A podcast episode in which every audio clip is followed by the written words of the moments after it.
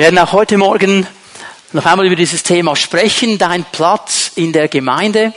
Ist ein ganz wichtiges Thema, ein herausforderndes Thema, weil es uns alle anspricht. Und ich möchte ein paar Punkte noch einmal ganz kurz wiederholen, damit wir alle so auf derselben Gedankenebene sind. Wenn man über unseren Platz in der Gemeinde nachdenkt, dann ist man sehr schnell bei diesem großen Thema der Berufung. Das ist ja etwas, das viele Menschen sehr, sehr stark beschäftigt. Was hat Gott über meinem Leben zu sagen? Was hat Gott für mein Leben bereit gemacht? Das sind wichtige Fragen. Ich möchte euch aber daran erinnern, dass das Wort Gottes mindestens drei Ebenen von Berufung kennt. Es gibt eine allgemeine Berufung. Das ist diese Ebene, wo wir alle, die wir zu Jesus gehören, wenn wir unsere Herzen für ihn geöffnet haben, ihn eingeladen haben, unser Herr zu sein, berufen sind dazu. Das ist zum Beispiel der Bereich des Dienstes. Wir sind alle berufen zu dienen in der Gemeinde. Da brauchst du keine spezielle Offenbarung dazu. Das ist im Wort Gottes ganz klar. Wir sind alle berufen, in der Heiligung zu leben. Da brauchen wir auch keine spezielle Offenbarung. Die Bibel sagt ganz klar, das ist die Berufung Gottes und der Wille Gottes, eure Heiligung, dass ihr darin lebt. So, das ist diese allgemeine Berufung, da sind wir alle mit hineingenommen und sollen da drin dienen. Dann gibt es die spezifische Berufung, die ist dann sehr interessant. Ja, was hat Gott jetzt für mich ganz spezifisch bereit gemacht? Was hat er in mein Leben hineingelegt? Hängt sehr stark zusammen mit Gaben, mit Talenten, die Gott uns gibt. Und es ist diese Ebene, wo wir dann sehr schnell auch von Vollzeitern sprechen. Ich mag dieses Wort eigentlich nicht so gerne, weil es sagt dann immer, das sind die Vollzeiter. Ja, und alle anderen sind Halbzeiter. Oder was sind die anderen denn für welche? Also wir alle sind Vollzeiter für den Herrn. Also wenn du mir sagst, ich bin kein Vollzeiter, ich bin einfach am Sonntagmorgen von elf bis eins und dann in der Hauszelle am Dienstag von acht bis zehn, dann bin ich für den Herrn da und sonst nicht, dann hast du aber etwas ganz gewaltig falsch verstanden, wenn es um Nachfolge geht. Wir sind alle immer Vollzeiter. Aber in diesem Bereich der spezifischen Berufung, da kommen die Menschen herein, die ihre Berufung zum Beruf machen konnten, die von Gott, von Jesus gesetzt sind in die Gemeinde. Wir haben darüber gesprochen, Apostel, Propheten, Evangelisten und so weiter. Das ist sehr stark in diesem Gebiet. Aber dann gibt es eine dritte Ebene und die ist mir ganz wichtig, weil über die fast nie gesprochen wird. Und das ist die Lebensbestimmung, die Lebensberufung, die Gott über ein Leben legt. Und wenn wir über die Lebensbestimmung sprechen, dann sprechen wir nicht einfach nur von Diensten in der Gemeinde. Schaut euch mal das Bild da hinten an. Das haben wir bewusst hier mal projiziert und es zeigt Menschen aus den verschiedensten Situationen, aus den verschiedensten Arbeitsfeldern. Sie alle haben einen Platz in der Gemeinde. Sie arbeiten in einem Arbeitsfeld, in der Wirtschaft, auf dem Bau, wo immer sie arbeiten, aber sie haben auch einen Platz in der Gemeinde. Sie bringen das hinein, was sie hineinbringen können, und sie bringen gleichzeitig die Liebe Gottes und die Gegenwart Gottes auch in die Wirtschaft hinein. Und lange Zeit in der Kirchengeschichte gab es eine Zweiteilung. Man hat dann immer das Gefühl gehabt, nur die geistlichen Berufe sind die guten Berufe. Alles andere ist nicht wichtig. Und ist der erste, der damit mal so richtig klar gebrochen hat, war Martin Luther. Diesem Martin Luther haben wir sehr, sehr viel zu verdanken, gerade auch was die deutsche Sprache anbetrifft. Was wir heute als deutsche Sprache kennen, wurde sehr stark von Martin Luther geprägt. Und er hat ein Wort geprägt, das wir alle nur zu gut kennen. Beruf. Was ist dein Beruf?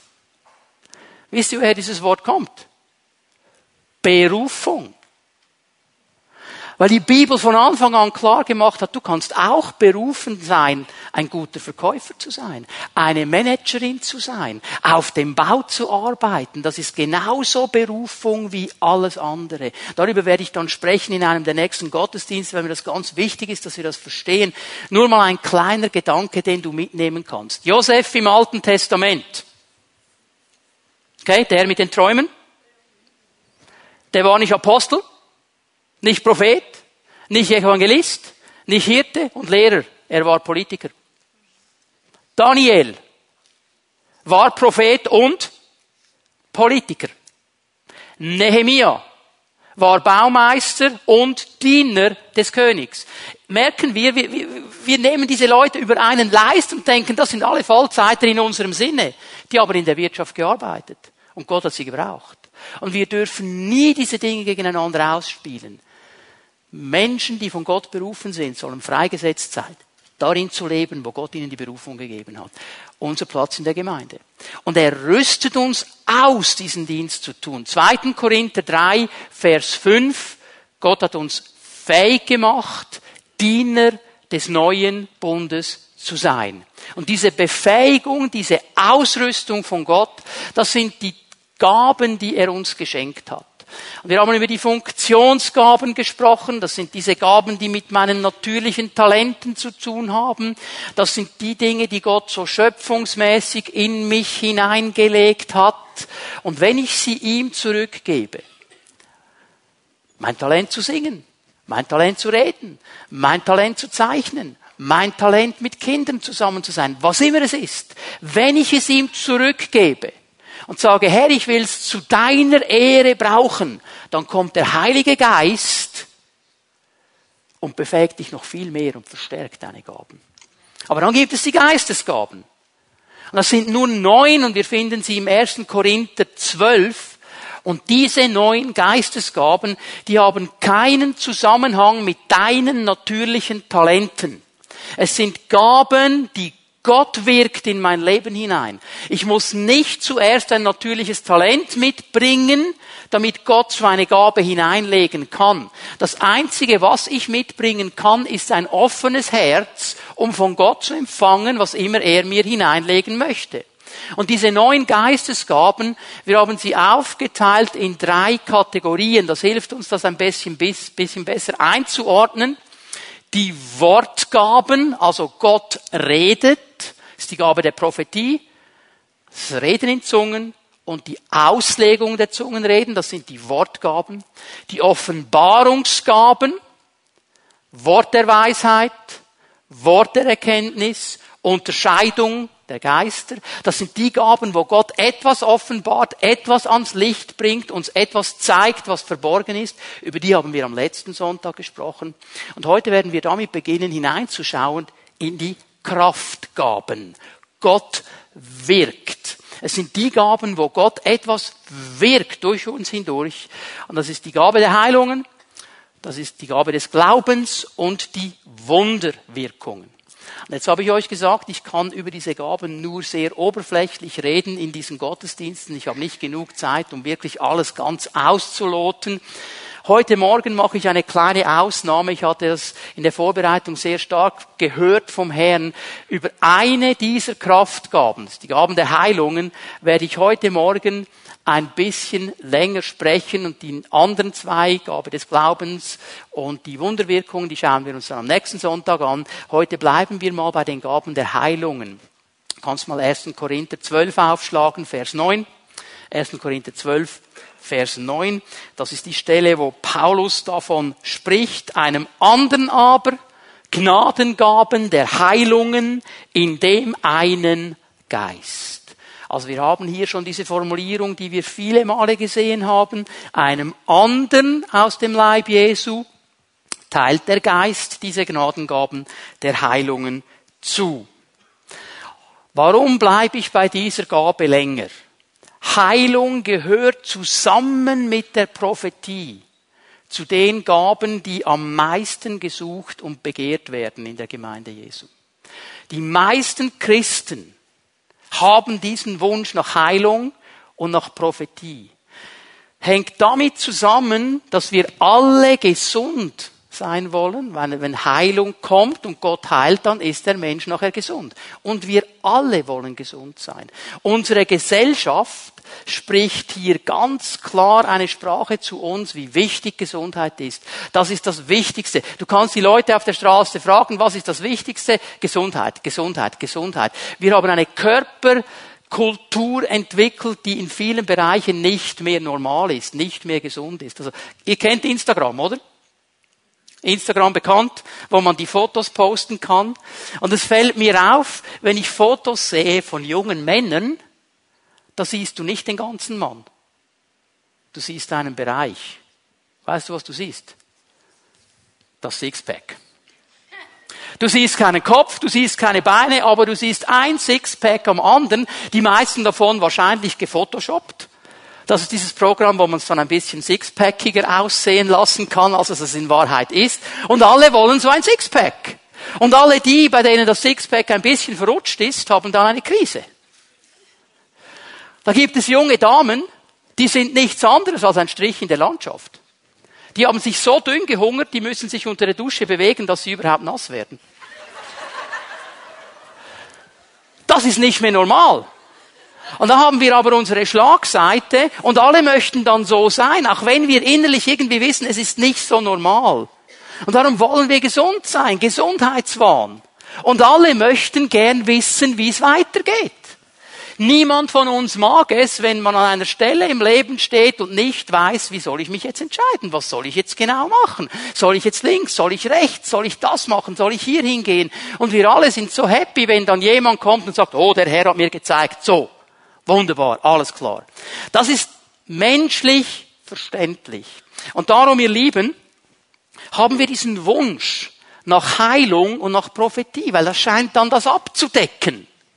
Und was wir heute Morgen tun müssen miteinander ist Folgendes. Wir müssen von der Bibel her verstehen, was die Gaben der Heilungen sind, was sie bedeuten. Und wir müssen auch das Produkt der Heilung, nämlich die Gesundheit, uns anschauen in der Bibel.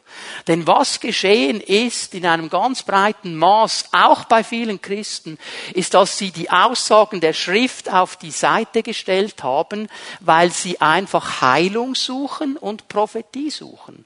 Und es ist viel wichtiger, dass ich irgendwie Heilung bekomme und irgendwie Prophetie bekomme. Und wenn es nur ein bisschen fromm tönt dabei, ist es in Ordnung, weder hineinzuschauen, was der Weg Gottes wirklich ist. Nur wenn es nicht nach dem Weg Gottes geschieht und nicht nach dem Wort Gottes geschieht, wird es nicht die Frucht bringen, die Gott verheißt. Das musst du einfach wissen.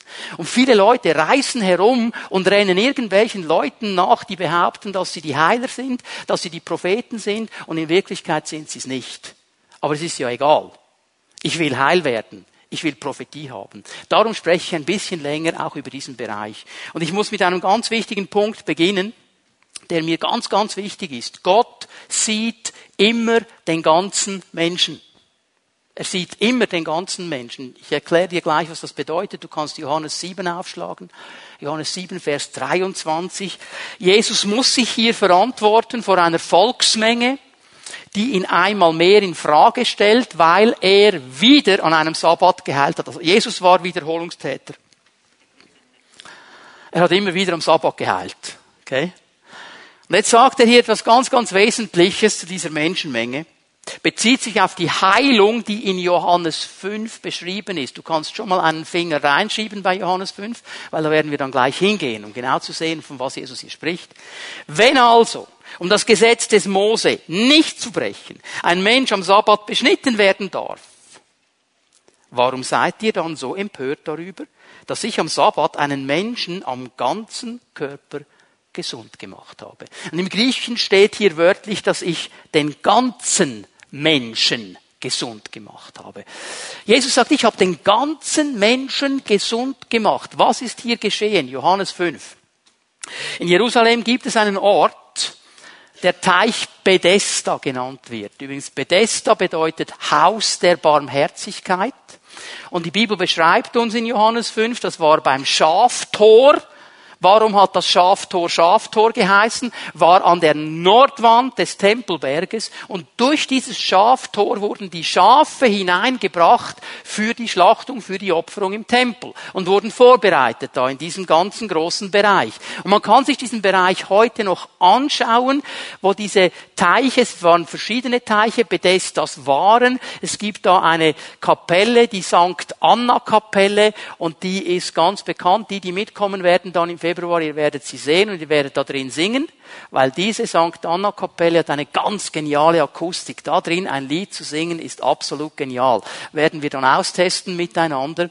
Bei diesen Teichen von Bethesda hat es viele Kranke, viele Gelähmte, weil die Rede ging, dass irgendwann sich das Wasser bewegt und wenn sich das Wasser bewegt, Der Erste, der das Wasser berührt, wird geheilt.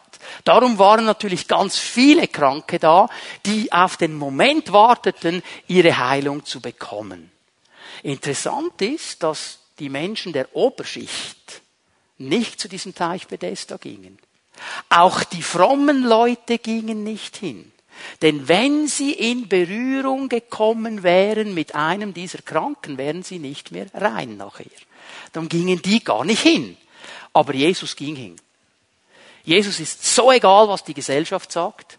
Jesus ist so egal, was irgendwelche religiösen Formeln sagen. Jesus will Menschen freisetzen und ihre Herzen berühren und er geht dahin, wo die Menschen sind. Und genau das sollen wir tun als Gemeinde. Amen.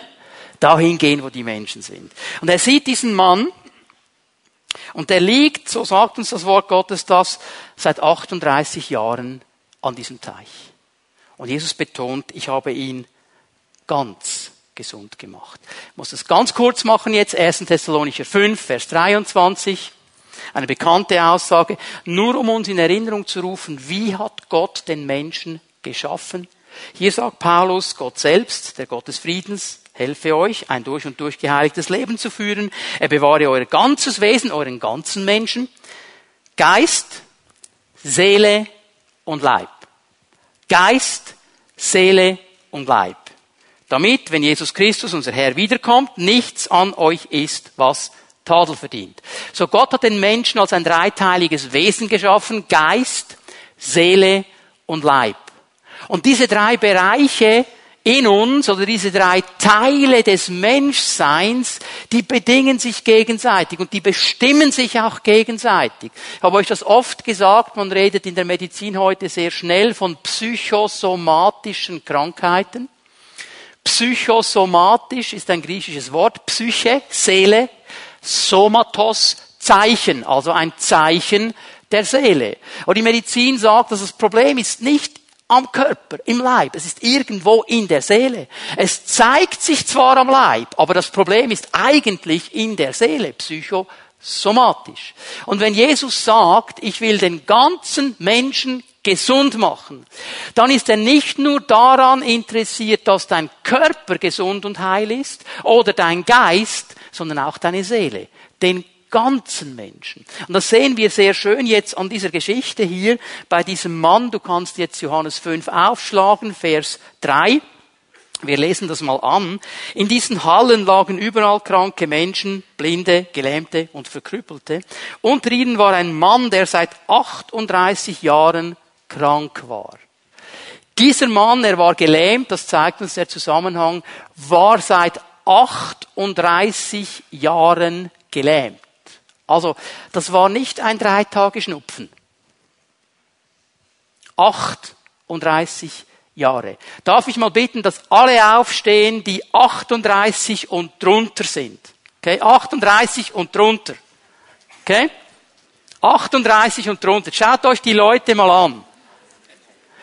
All diese Leute, die jetzt stehen, natürlich bei der Jugendseite ganz viele, die wären ihr Leben lang krank. Ihr Leben lang 38 Jahre. Okay, also nicht einfach nur drei Tage schnupfen. Ihr dürft euch wieder hinsetzen. 38 Jahre krank. Und jetzt kommt Jesus und sagt, willst du gesund werden? Was für eine Frage. Was für eine Frage. Natürlich will er doch, ist doch allen klar. Aber seine Antwort war auch interessant. Ja, ich habe niemanden, der mich trägt. Ich habe niemanden, wenn das Wasser sich bewegt, niemand kommt und trägt mich und ich werde nicht geheilt. Das war nicht die Frage, die Jesus gestellt hatte. Jesus hat ihn gefragt, willst du gesund werden? Jesus alle Möglichkeiten hatte, ihn zu heilen. Ich sehe aber Folgendes an diesem Mann. Dieser Mann war krank an seinem Leib. Der war gelähmt. Der konnte sich nicht bewegen. Aber wisst ihr, wo dieser Mann auch noch krank war? In seiner Seele. Hast du dir mal überlegt, was er sagt? Ich bin seit 38 Jahren hier. Wenn das Wasser sich bewegt, trägt mich niemand. Ich habe keine Freunde. Ich habe niemanden, der hier ist. Ich denke an einen anderen Gelähmten. Den haben seine vier Freunde getragen. Und die haben ihn getragen und sogar das Dach durchgraben, damit Jesus ihn heilen konnte. Der Mann war total allein. Er war total entmutigt. Er war total frustriert. Da war auch in seiner Seele eine Krankheit. Und wenn du mal ganz schnell die Sprüche aufschlagen willst, ich gebe dir nur eine Stelle, Sprüche 17, Vers 22. Sprüche 17, Vers 22. Wenn das Alte Testament das Herz anspricht, meint es den inneren Menschen, also auch das, was die Seele im Neuen Testament benannt ist. Ein fröhliches Herz oder eine fröhliche Seele tut dem Leib wohl. Ein bedrücktes Gemüt lässt die Glieder verdorren. Also der Schreiber der Sprüche hat schon alles gewusst über Psychosomatik. Sagt, das Problem ist hier drin. Wenn es hier drin nicht stimmt, wenn da keine Freude mehr ist, wenn da Bedrückung ist, wenn da irgendwie Frust ist, dann wird sich das zeigen an deinem Leib. Und dieser Mann hatte noch ein drittes Problem. Er war auch in seinem Geist nicht gesund. Er war auch in seinem Geist nicht gesund. Denn als Jesus ihn dann wieder trifft, nachdem er ihn geheilt hat, außerhalb des Tempels, schau mal Johannes 5, Vers 14, du bist jetzt gesund, sagt er zu ihm, sündige nicht mehr, damit dir nicht noch etwas Schlimmeres geschieht, als was du bis jetzt durchgemacht hast. Also mit anderen Worten sagt Jesus hier, die Sünde hatte einen Anteil an deinem Zustand. Ich habe dich ganz gesund gemacht, Geist, Seele, Leib. Jetzt pass auf, dass du nicht wieder sündigst, sonst kann das zurückkommen. Jetzt bitte, schaut mich an und hört mir jetzt bitte ganz gut zu. Okay? Nicht jeder Mensch, der krank ist, hat gesündigt. Es ist ganz wichtig, dass wir das verstehen. Sag das deinem Nachbarn. Nicht jeder Mensch, der krank ist, hat gesündigt. Sag das deinem Nachbarn.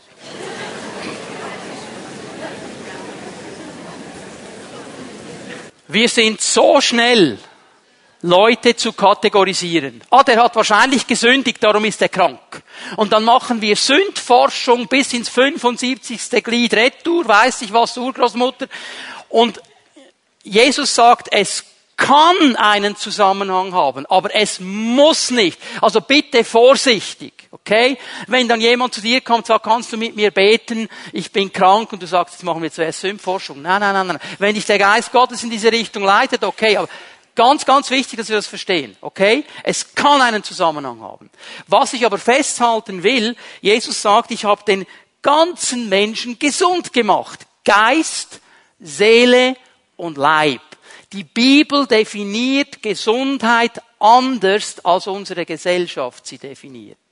Sie definiert sie ganzheitlich, nicht nur rein äußerlich meinen Körper. Alles. Geist, Seele und Leib. So, ich fasse hier mal zusammen. Wenn wir über die Gaben der Heilungen sprechen, muss uns Folgendes bewusst sein. Gott kann und will heilen. Das hat er hier gezeigt. Er kann und er will. Und das Zweite ist, er ist daran interessiert, den ganzen Menschen zu heilen. Den ganzen Menschen. Ich habe den ganzen Menschen geheilt. Und Gottes Wort zeigt uns die verschiedensten Wege der Heilung. Und eine davon sind die Gaben der Heilungen. Die schauen wir uns jetzt ein bisschen genauer an. 1. Korinther 12, Vers 9. Die Gaben der Heilungen. Ich lese es noch einmal. Einem anderen aber Gnadengaben der Heilungen in dem einen Geist. Ich gebe euch auch hier eine Definition wie bei den anderen Gaben.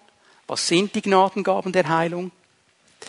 Ein übernatürliches Wirken Gottes, um eine Person auf der Stelle zu heilen. Ich gebe die Definition noch einmal. Ein übernatürliches Wirken Gottes, um eine Person auf der Stelle zu heilen. Sofort. Das sind die Gnadengaben der Heilungen.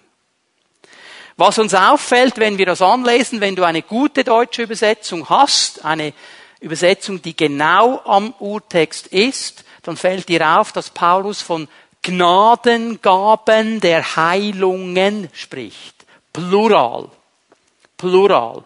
Beides plural. Ich werde euch dann gleich erklären, warum er das so beschreibt. Aber zuerst müssen wir uns das Wort Heilung schnell anschauen hier.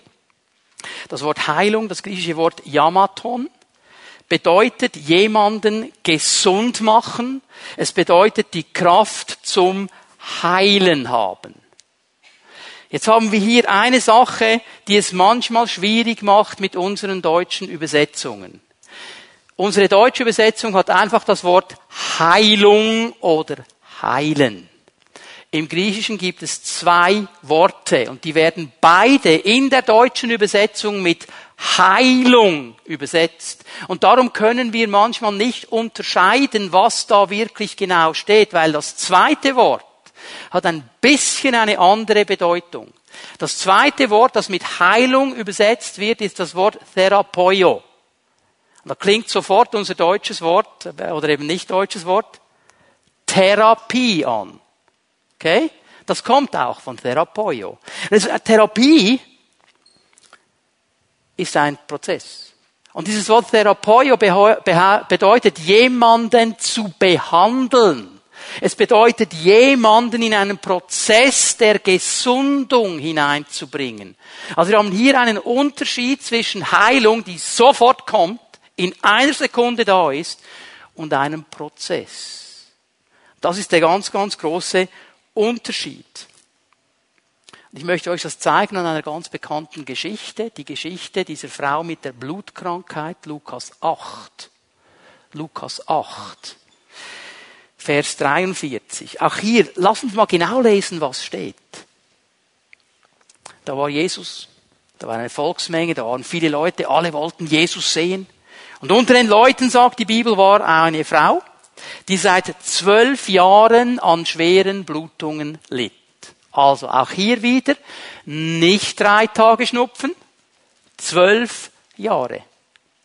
Und sie litt seit zwölf Jahren an Blutungen. Das hat im damaligen Umfeld geheißen, seit zwölf Jahren war sie unrein. Sie durfte mit niemandem Kontakt haben, man durfte sie nicht berühren. In diesem jüdischen Umfeld jemand einen Blutfluss an seinem Leib hatte, war er unrein, man durfte ihm nicht neu kommen. Also diese Frau, auch diese Frau, war nicht nur an ihrem Leib krank. Denn du kannst dir vorstellen, was das mit deiner Seele macht, wenn du einfach zwölf Jahre lang abgeschrieben bist. Unrein. Mit dir wollen wir nichts zu tun haben. Mit dir wollen wir nichts zu tun haben. Da geschieht auch hier drin etwas. Und diese Frau, sagt die Bibel, hat alles, was sie hatte, ihr ganzes Vermögen, ihr ganzes Geld, für Ärzte ausgegeben. Keiner von diesen Ärzten konnte sie heilen. Therapeio. Keiner dieser Ärzte hatte eine Therapie. Keiner konnte einen Prozess der Gesundung in ihrem Leben bewirken. Keiner. Und jetzt geschieht etwas, diese Frau hört von Jesus. Und das, was sie hört, hat sie so sehr ermutigt und hat ihren Glauben so sehr aufgebaut, dass sie zu sich sagt, wenn ich nur den Saum seines Kleides berühre, werde ich geheilt. Und sie macht etwas. Schau, die musste zuerst innerliche Barrikaden durchbrechen. Die ging in diese Menschenmenge. Auf die Gefahr hin, dass jemand sie erkannt hätte und gesagt hätte, hey, die ist unrein, die darf gar nicht hier sein. Sie ging rein. Also sie wusste, ich muss diesen Jesus berühren.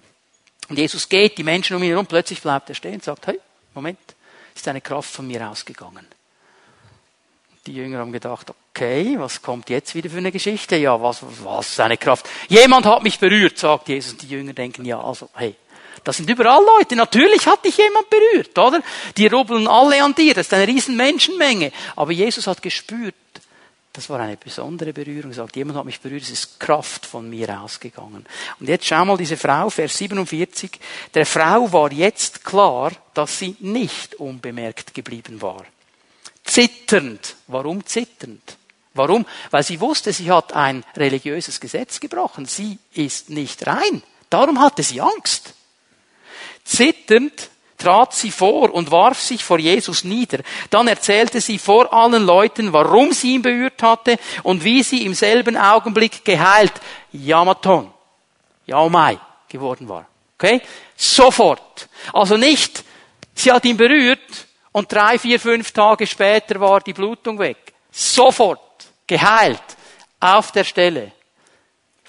Das ist der ganz große Unterschied. Gott möchte uns berühren. Und er hat verschiedene Wege dazu. Und wenn er von den Gnadengaben der Heilungen spricht, dann geht es um eine sofortige Heilung, nicht um einen Prozess. Also wenn jemand kommt und sagt, oh, ich habe die Gnadengabe der Heilungen, und dann betet er mit Stefania und Stefania kommt nach drei Wochen und sagt, oh, mein Schnuppen ist weg. Oh, ich habe die Gnadengaben der Heilungen. Und dann reise ich herum und erzähle allen, was für ein großer Heiler ich bin. Das ist Quark. Wenn es die Gnadengaben der Heilungen sind, dann geht es sofort weg, auf der Stelle. Und weißt du was, das können wir nicht steuern. Warum braucht Paulus ein doppeltes Plural? Warum? Ich sage euch warum. Niemand hat die Gabe der Heilung. Niemand hat das. Das kann gar niemand haben, weil all diese Gaben sind nie unser Besitz. Wir können das nie haben. Wir können uns gebrauchen lassen, wenn Gott Gnade schenkt. Das ist alles, was wir können. Niemand hat die Gabe, jeden Menschen, den er will, gesund zu machen. Ich sage euch, wenn ich diese Gabe hätte, ich wäre nicht hier. Ich wäre nicht hier. Wisst ihr, wo ich wäre? Ich wäre im Insel. Und ich würde alle Betten räumen. Und dann nachher würde ich ins Shiloh gehen und all die anderen Spitäler, ich würde alle heilen, sofort, wenn ich es hätte. Ich hab's aber nicht. Niemand hat diese Gabe. Und jetzt bitte passt auf, jetzt kommen neuerdings auch Christen, die sagen, ich bin ein spiritueller Heiler. Weißt du, was du bist? Ein Gefäß bist du und sonst gar nichts. Nur Gefäße, heiliger Meister, doch gefüllt mit deiner Kraft. Und wenn Gott mich mal braucht, um jemanden zu heilen, bin ich dann nicht gleich ein Heiler. Ich bin nur ein Gefäß. Die Ehre gehört nie mir, die Ehre gehört immer ihm. Es geht immer um ihn. Müssen, das neue Mode jetzt, die geistlichen Heiler und die christlichen Heiler und so weiter. Weißt du was? Gefäße sind wir. Und Gott ist der Heiler. Niemand hat diese Gabe. 1. Korinther 12, Vers 30. Paulus muss es schon den Korinthern klar sagen. Nicht alle haben die Gabe des Heilens oder die Gnadengaben der Heilung. Nicht alle. Es gibt einige, die brauche ich mal immer wieder. Nicht alle können in einer von Gott eingegebenen Sprache reden, weil der Geist eben zuteilt, und nicht alle können das Gesagte in verständlichen Worten wiedergeben, weil Gott es eben zuteilt. Das können wir nicht kontrollieren. Wir können nur offen sein, in unserem Herzen bereit, uns von Gott gebrauchen zu lassen. Und das Zweite, warum ich davon ausgehe, dass die Gaben der Heilungen eben im Plural stehen, ist, weil es die Breite dieser Gabe andeutet. So wie es nicht nur eine Krankheit gibt, gibt es nicht nur eine Gabe der Heilung. Es gibt die Gnadengaben der Heilungen. Und ich bin immer wieder mal Menschen begegnet, die von Gott in diesem Bereich gebraucht werden. Und sie werden, wenn die Gabe dann kommt, immer in einem ganz spezifischen Bereich gebraucht. Also Gott kann da ganz spezifisch sein. Ich kenne einen Mann, wenn diese Gabe kommt, der kann es nicht steuern. Also er kann nicht einen Gottesdienst machen und sagen, hey, und dann werde ich mit all denen beten und die werden dann geheilt. Wenn es aber kommt, dann äußert sich bei ihm so, dass Menschen mit Herzproblemen eigentlich zu 99 Prozent geheilt werden. Andere Dinge nicht. Also da komm, ich bist im Gottesdienst und da kommt ein Herzpatient nach dem anderen alle, juhu, geheilt, geheilt, geheilt. Und dann kommst du mit deinem Rückenproblem, er betet mit dir und du sagst, ich merke überhaupt nichts. Warum ist das so? Ich weiß es nicht. Aber Gott in seiner Weisheit weiß es. Seine Breite hier. Und Gott kann da ganz spezifisch hineingehen. Aber noch einmal, es ist ein übernatürliches Wirken Gottes mit einem sofortigen Resultat. Apostelgeschichte 3, der Bettler, der da an der schönen Pforte war, das ist so eine Situation. Okay? Petrus und Johannes kommen, sie wollen beten, der Bettler sieht sie, er will Geld von ihnen. Petrus sagt, schau uns an, Silber und Gold habe ich nicht. Übrigens, kleine Klammer hier. Von dieser Aussage von Petrus wollen ja ein paar Spezialisten ableiten, dass alle Christen arm sein müssen.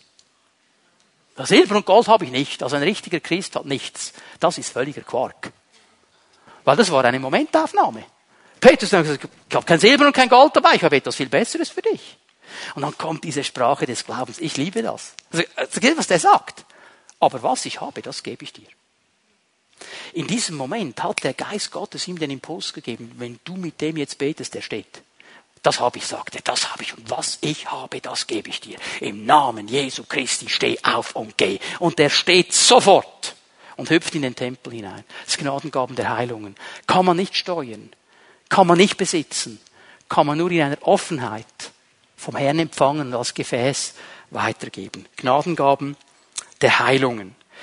Aber neben diesen Gnadengaben der Heilung, und ich möchte diesen dritten Punkt zum Abschluss der Predigt noch einmal ganz klar machen, neben diesen Gnadengaben der Heilungen gibt es andere Wege der Heilung. Warum ist das so? Weil Gott in seinem Wesen, in seinem Charakter ein Heiler ist. Er will Menschen gesund machen. Er will Menschen wiederherstellen nach Geist, Seele und Leib. Das hat er schon im Alten Testament ganz klar gemacht, im 2. Mose 15. Vers 27 sagt er seinem alttestamentlichen Volk, ich bin der Herr, euer Heiler. Hier steht übrigens nicht Arzt, sondern Heiler. Ein Arzt kann nur einen Gesundungsprozess unterstützen. Er kann in sich nicht heilen. Das kann nur Gott. Und er ist der Heiler. Okay? Hat er seinem Volk gesagt. Aber es gibt verschiedene Wege und ich möchte euch die ganz schnell geben, ganz kurz. Drei andere Wege neben der Gnadengaben der Heilung und dann werden wir beten. Und wir erwarten, dass Gott heute Morgen Menschen berührt. Heilung durch Glauben. Schaut mich noch einmal an.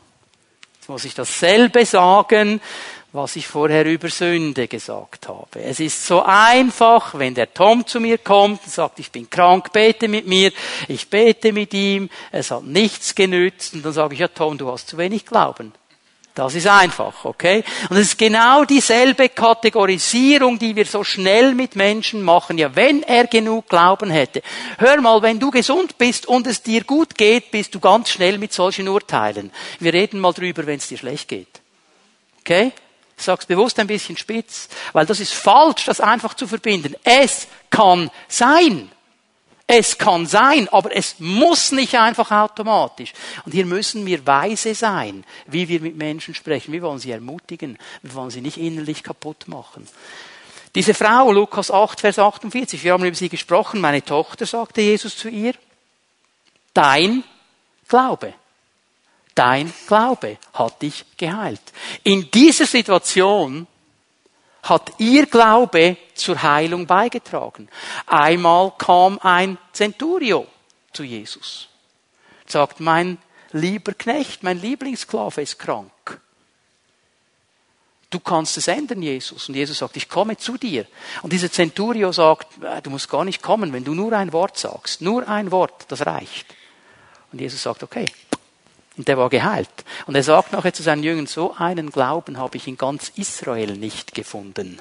Also er macht's wieder vom Glauben abhängig. Und wisst ihr das Wichtige hier, was ich betonen möchte?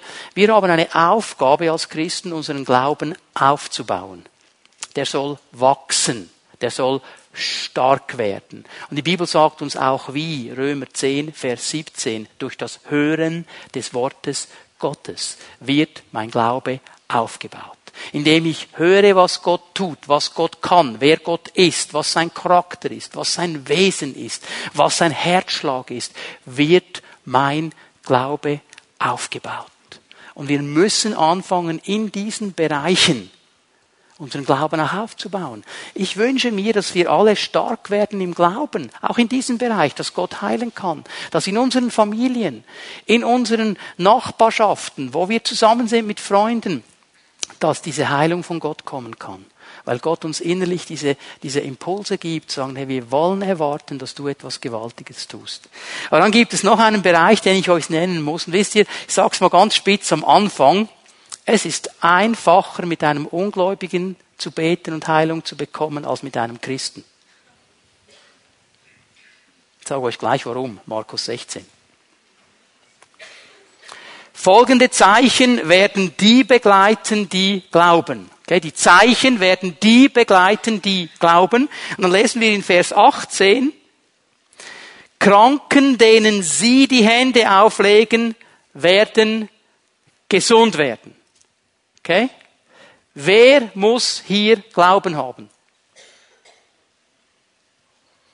Der, der die Hände auflegt. Kranken, denen sie die Hände auflegen, wird es besser gehen. Und die Zeichen werden folgen denen, die da glauben. Jetzt ist die Sache folgende. Wenn du Christ bist, erwartet Gott von dir Glauben. Kann er vom Ungläubigen gar nicht. Da kannst du glauben. Und wenn dein Glaube aufgebaut ist, ich habe noch nie irgendeinen Menschen, der Jesus noch nicht kennt, und ich habe ihn gefragt, soll ich für dich beten, für deine Krankheit, für Heilung von Gott? Wir glauben an einen Gott, der heilt. Ich habe noch nie einen erlebt, der mir gesagt hat, du kannst beten, aber so und so und so und so und so und das darf nicht geschehen und so muss es sein und das müsste auch noch passieren. Hat mir keiner von ihnen gesagt. Die haben gesagt, ja okay, probier mal. Wisst ihr was? Diese Antwort bekomme ich aber von Christen immer und immer wieder. Ja, du kannst schon beten, aber jetzt mal so, so, so, so, so, so, so, so, so. Ja, lass doch Gott mal Gott sein. Lass doch Gott mal Gott sein. Wieso müssen wir ihm dauernd Vorschriften machen? Ist doch egal, wie er dich heilt. Ist doch egal wie. Hauptsache die Heilung kommt, oder? wir machen immer Vorschriften. Und wir fangen an, unseren Glauben selber zu begrenzen.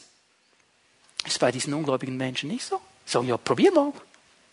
Und ich möchte dich ermutigen, an deiner Arbeitsstelle, wenn deine Arbeitskollegin Migräne hat, wenn dein Arbeitskollege irgendwie ein Zirperlein hat und irgendwas tut ihm weh, sag ihm doch, hey, sollen wir beten? Komm, wir beten. Ich glaube an einen Gott, der heilt. Ich kann dich nicht heilen, Gott kann. Lass mich mal beten mit dir. Wir wollen warten, dass etwas Gewaltiges geschieht. Fang doch an, mutig zu sein. Und dann kommen immer die Spezialisten, ja, was ist, wenn nichts geschieht?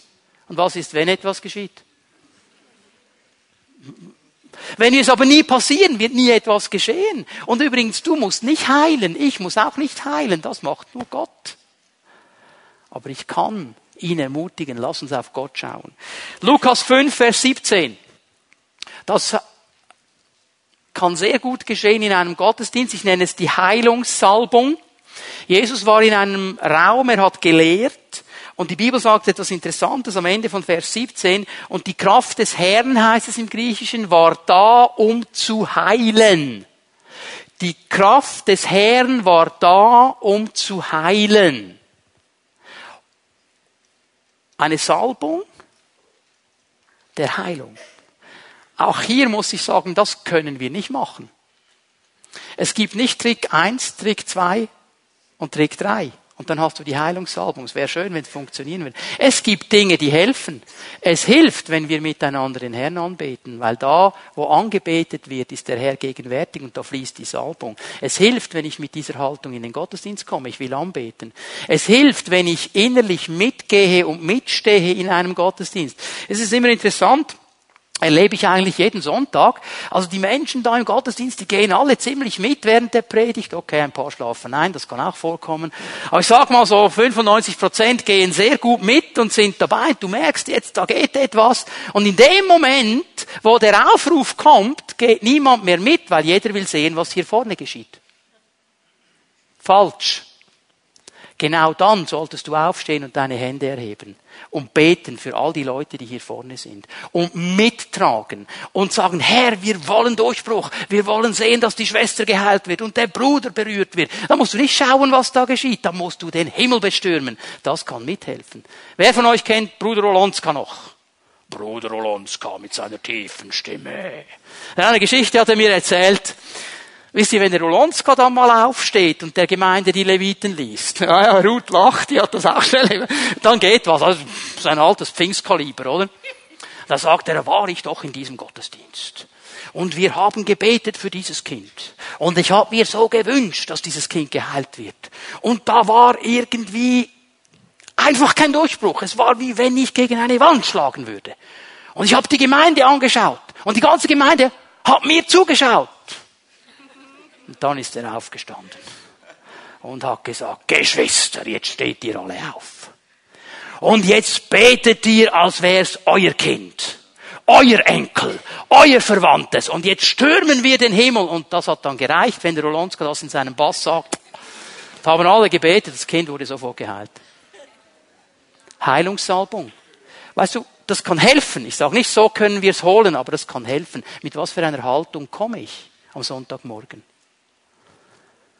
Eine Kraft zu heilen. Ich wünsche mir, dass Gott das noch viel mehr tun kann. Da gibt es noch etwas Drittes, auch das zeige ich euch. Ältestengebet. Heilung durch Ältestengebet. Jakobus 5, Vers 14. Ist jemand unter euch krank? Dann bitte er die Ältesten der Gemeinde zu sich, damit sie für ihn beten und ihn im Namen des Herrn mit Öl salben. Hier möchte ich ein paar Dinge anmerken, weil dieses Thema ist ja auch so eine Sache, da haben wir ein bisschen draus gemacht, was wir wollen. Also das Erste, was ich euch mal zeigen möchte, wer muss die Initiative ergreifen? Wer? Der Kranke. Er soll die Ältesten der Gemeinde rufen. Okay? Er muss sie rufen. Nicht zu Hause hocken und warten, bis die Ältesten endlich merken, dass du krank bist. Initiative geht vom Kranken aus. Okay? Dann sehe ich noch etwas. Jede Gemeinde auf dieser Welt muss mindestens zwei Ältesten haben. Mindestens zwei. Einer allein reicht nicht. Weil hier steht nicht, er rufe den Ältesten der Gemeinde, sondern die Ältesten. Mindestens zwei. Okay? Also eine Gemeinde braucht immer mindestens zwei, am besten noch mehr. Okay? Und was sollen die tun? Sie sollen für ihn beten und ihn mit Öl salben. Na, wisst ihr, was mir auffällt unter charismatischen Christen? Jeder hat seine Ölflasche und jeder salbt in der Gegend herum wie ein Wilder. So nach dem Motto, salbe, was sich salben lässt. Hör mal, wer salbt? Wer salbt? Die Ältesten der Gemeinde. Bist du Ältester in der Gemeinde? Wenn du nicht eingesetzt bist als Ältester in der Gemeinde, lass deine Ölsalbe stecken. Okay? Ist nicht dein Job zu salben. Das ist die Aufgabe der Ältesten. Wir haben irgendwie das Gefühl, das ist so eine Hokuspokus-Sache. Im Öl muss etwas liegen und da salben wir einander wie die Weltmeister. Das ist nicht der Weg Gottes. Die Ältesten sollen salben. Ja, aber, aber, aber ich will auch salben. Okay, ich habe eine Hintertüre für dich. Es gibt noch eine Kategorie von Menschen, die salbt. Die Propheten. Die salben auch im Alten Testament ganz stark. Also bist du Prophet oder bist du Ältester, dann salbe, wenn du gerufen wirst, sonst lass die Ölflasche stecken. Okay? Und komm nicht nach vorne, wie mal jemand gekommen ist und fragt den Gemeindeleiter, ob er dir die Ölsalbe, die Ölflasche salbt. Ja, ja. Würdest du mir die Ölflasche salben und mit dir beten? Habe ich gedacht, ja, was will der jetzt besonders gut kochen oder was will der jetzt machen? was, ja, was willst du mit der Ölflasche? Ja, ich will meine Wohnung salben. Aha. Ja, den Hamster kannst du auch noch gleich mitsalben. Okay, also bitteschön. Das sind nicht einfach Dinge, dass wir herumsalben wie die Weltmeister. Gott hat etwas gegeben hier, um Heilung zu bringen. Und wenn wir es nach seinen Wegen tun, dann wird auch etwas geschehen. Wir lesen mal weiter. Ihr Gebet, also das Gebet der Ältesten, im Glauben gesprochen, wird dem Kranken Rettung bringen. Der Herr wird ihn seine Hilfe erfahren lassen. Und wenn er Sünden begangen hat, wird ihm vergeben werden. Also noch einmal das heißt nicht, dass er krank oder dass er krank ist, weil er Sünde hatte. Aber die Ältesten der Gemeinde, wenn du sie rufst und sie kommen zu dir, bevor sie sich salben mit Öl, werden sie fragen, wie sieht es aus in deinem Leben? Gibt es noch etwas, das in Ordnung gebracht werden muss? Und wenn etwas da ist, dann bringen sie in Ordnung. Und jetzt kommt der Vers, den alle Ältesten lieben. Vers 16. Darum bekennt einander eure Sünden. Jetzt sage ich dir etwas, wenn du die Ältesten rufst und die kommen und die fragen dich, ob in deinem Leben etwas nicht in Ordnung ist. Wenn du ihnen Antwort gegeben hast, dann schaust du sie an und sagst, und wie ist es bei euch? Wie ist es bei euch? Gibt es bei euch noch etwas, das in Ordnung gebracht? Bekennt einander eure Sünden. Gott will einfach sicherstellen, dass nichts im Wege ist, dass nicht das Geringste da sein kann, das seine Heilungskraft stoppt. Und betet füreinander, damit ihr geheilt werdet. Das Gebet eines Menschen, der sich nach Gottes Willen richtet, ist wirkungsvoll und bringt viel zustande. Gott ist ein Heiler. Er heilt gerne. Er gibt Gnadengaben der Heilungen. Er kann heilen, wenn wir im Glauben zu ihm kommen. Er kann heilen, wenn du Glauben hast für eine andere Person. Er kann durch das Krankengebet, die Ölsalbung der Ältesten heilen. Er kann eine Heilungssalbung in einen Gottesdienst hineinlegen und Gott kann etwas tun. Gott hat so viele Wege. Er möchte den ganzen Menschen berühren. Er ist ein Heiler.